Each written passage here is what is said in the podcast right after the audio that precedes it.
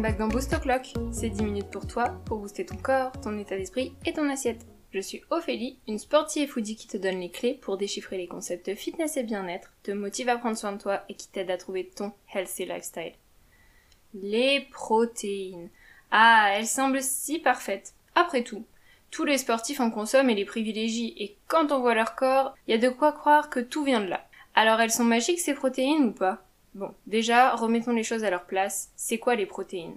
Oui, parce que on a parlé avec Julie de diététique plaisir, des lipides, des glucides, de leur importance, de leur stockage et de leur valeur énergétique. Mais les protéines dans tout ça? Eh bien oui, au même titre que les glucides et les lipides, ce sont des macronutriments. Donc, les nutriments majeurs qui t'apportent de l'énergie au quotidien et font fonctionner tout ton petit corps. Oui, mais les protéines sont un petit peu différentes sur certains points. Bah oui, parce que leur rôle n'est pas qu'énergétique, leur rôle est de renouveler les cellules de manière générale. Alors tu l'as sûrement déjà entendu pour les muscles qui se reconstituent grâce à ces protéines, mais pas seulement. Ta peau, tes cheveux, tes ongles, todo pepito se construit et se reconstruit grâce aux protéines. Donc si tu n'en as pas assez, à toi les ongles tout cassés, les cheveux qui tombent, les gastro tous les quatre matins, la fatigue, la perte de masse musculaire et de force, etc., etc.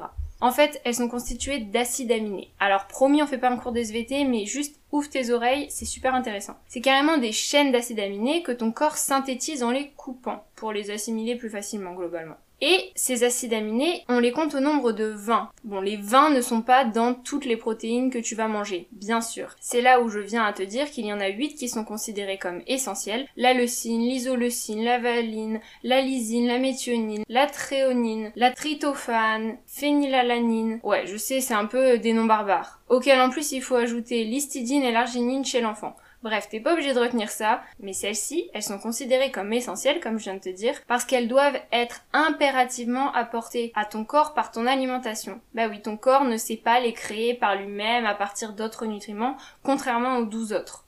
Donc concrètement, quand ton corps va avoir besoin de recréer quelque chose, je te donne un exemple très concret, ta couleur de cheveux, eh ben il va chercher les bons acides aminés dans ce que tu as ingéré pour les assembler ensemble et hop faire le match parfait pour créer ton blond parfait. Vraiment, le corps c'est une machine incroyable. Et ce qui est génial, c'est qu'elles servent aussi à ta santé immunitaire. C'est pour ça que je parlais des gastro d'ailleurs. Et elles participent à la synthèse des hormones et des enzymes. Bref, elles te servent au quotidien. C'est un vrai besoin pour l'équilibre de ton corps. Et quand je parle de besoin, c'est bien parce que contrairement aux glucides et aux lipides dont on a parlé un peu plus haut et de leur potentiel à se stocker, ton corps ne sait pas stocker les protéines. Et non. Donc à toi de faire le taf tous les jours et d'en donner assez à ton corps selon ses besoins. T'inquiète, on en reparlera après des besoins. Mais alors, où est-ce qu'on les trouve, tu vas me dire? Eh bien, tu peux les trouver dans les produits animaux, œufs, poissons, viande blanche, viande rouge, fromage, produits laitiers, ou dans les produits végétaux, les céréales. Oui, oui, il y a des protéines dans tes pâtes par exemple, les légumes, les légumineuses. C'est juste que chaque aliment contient une quantité protéique différente. Exemple, un œuf, ça va être 7 grammes de protéines. 100 grammes de fromage blanc, t'en auras 13 grammes de protéines. 100 grammes de saumon, ça sera environ 23 grammes. 100 grammes de lentilles vertes ou de pois chiches, ça sera environ 9 grammes. Donc clairement pour la viande, je pense que beaucoup de monde le sait, mais pour la partie végétale, les principales sources sont les lentilles vertes, corail, les lentilles blondes,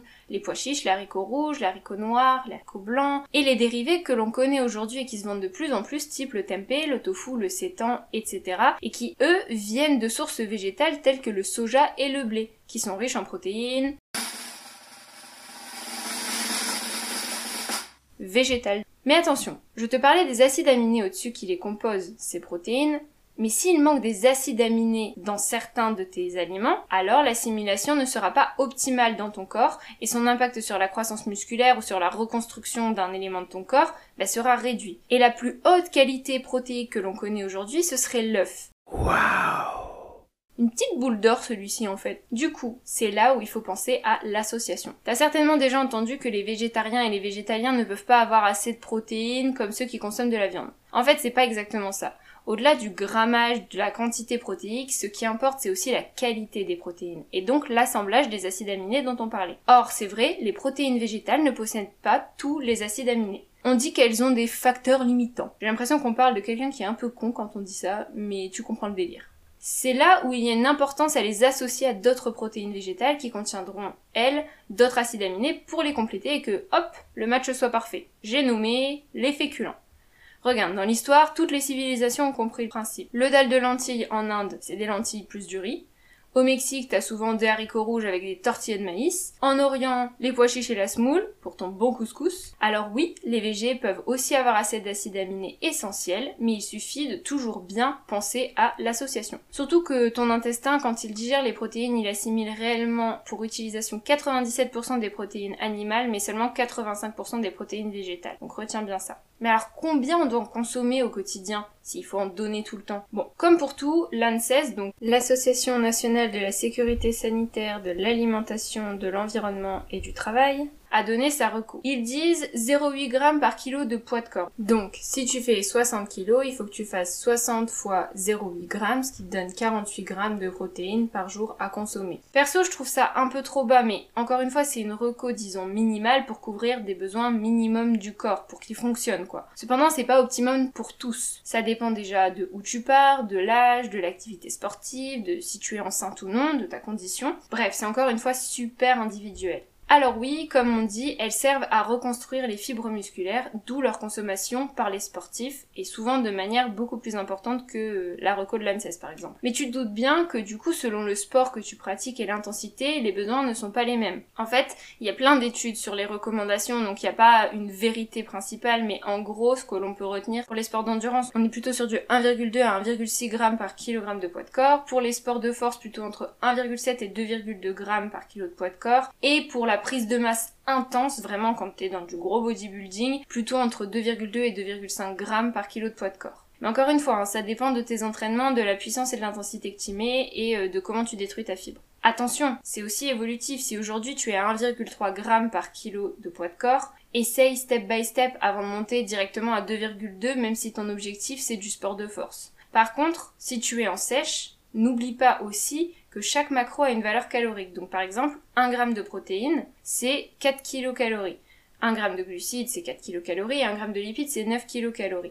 Donc forcément, si tu consommes trop de protéines, bah, tu auras moins de calories restantes pour les glucides et les lipides. Et franchement, manger que des protéines, de 1 c'est pas facile et de 2 c'est pas ouf vu que le reste est indispensable à ton bon fonctionnement et à ton énergie. Bon, maintenant que je t'ai donné tous ces chiffres, attention, il faut nuancer quand même. C'est un peu comme pour les calories. Le but est pas de te rendre accro au comptage ou de te rendre psycho à propos de ça. À part si t'as des objectifs physiques très précis, une compétition de sport ou je ne sais quoi, ou alors que tu es encadré par un professionnel, ne t'amuse pas à compter. C'est juste cool d'avoir une notion parfois et de se rendre compte de la quantité des choses que l'on consomme.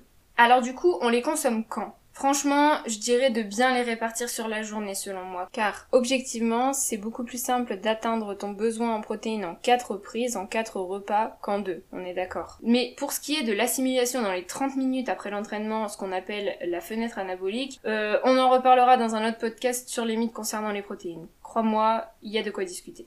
Tout comme un autre reconstruit d'ailleurs, le fait que ça crée des problèmes de reins. Non, non, les études l'ont montré. Par contre, ça sert à rien car ton corps utilise uniquement ce dont il a besoin. Mais tout ça, on en parlera plus tard.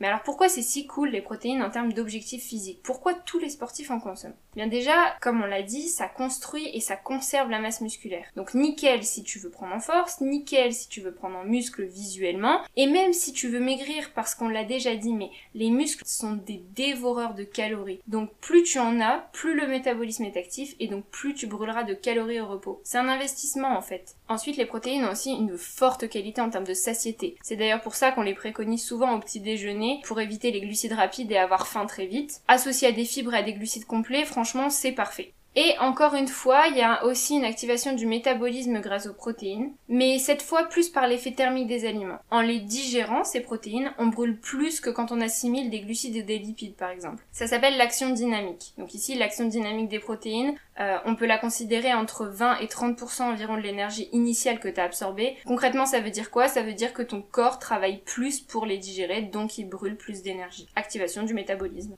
Bon, et avant de clôturer ce podcast, je veux te teaser sur le podcast où je voudrais parler des mythes sur les protéines. Bah oui, parce qu'il y en a quand même beaucoup et je pouvais pas tout dire aujourd'hui. Aujourd'hui, je voulais vraiment poser les balles parce que c'est encore une fois le but de cette saison. Mais dans les mythes, on abordera notamment le fait que les protéines font maigrir, à skip, le fait qu'il faut assimiler les protéines dans les 30 minutes après l'entraînement, comme je t'ai dit juste au-dessus, le fait que les shakers sont des produits dopants. Ah bon, le fait que les protéines pourraient servir en substitut de repas, mon dieu quelle horreur. Et le fait que trop de protéines ce serait dangereux pour la santé. Ah, je savais pas non plus. Allez, ça suffit pour aujourd'hui. Intègre bien ces petites infos, mange des protéines tous les jours, peu importe leur forme animale ou végétale, car maintenant tu sais tout, pourquoi, combien, comment, quand. Tu es un maestro de la prot, et tu sais désormais que non, les protéines ne sont pas magiques, mais oui, elles sont indispensables. Si cet épisode t'a plu, n'hésite pas à partager, mettre des étoiles et à suivre Boost O'Clock sur Instagram pour encore plus de contenu. Holy guacamole Nous avons pris notre shot de nutrition. Alors sois créatif en cuisine pour régaler ton estomac et surtout écoute ton corps.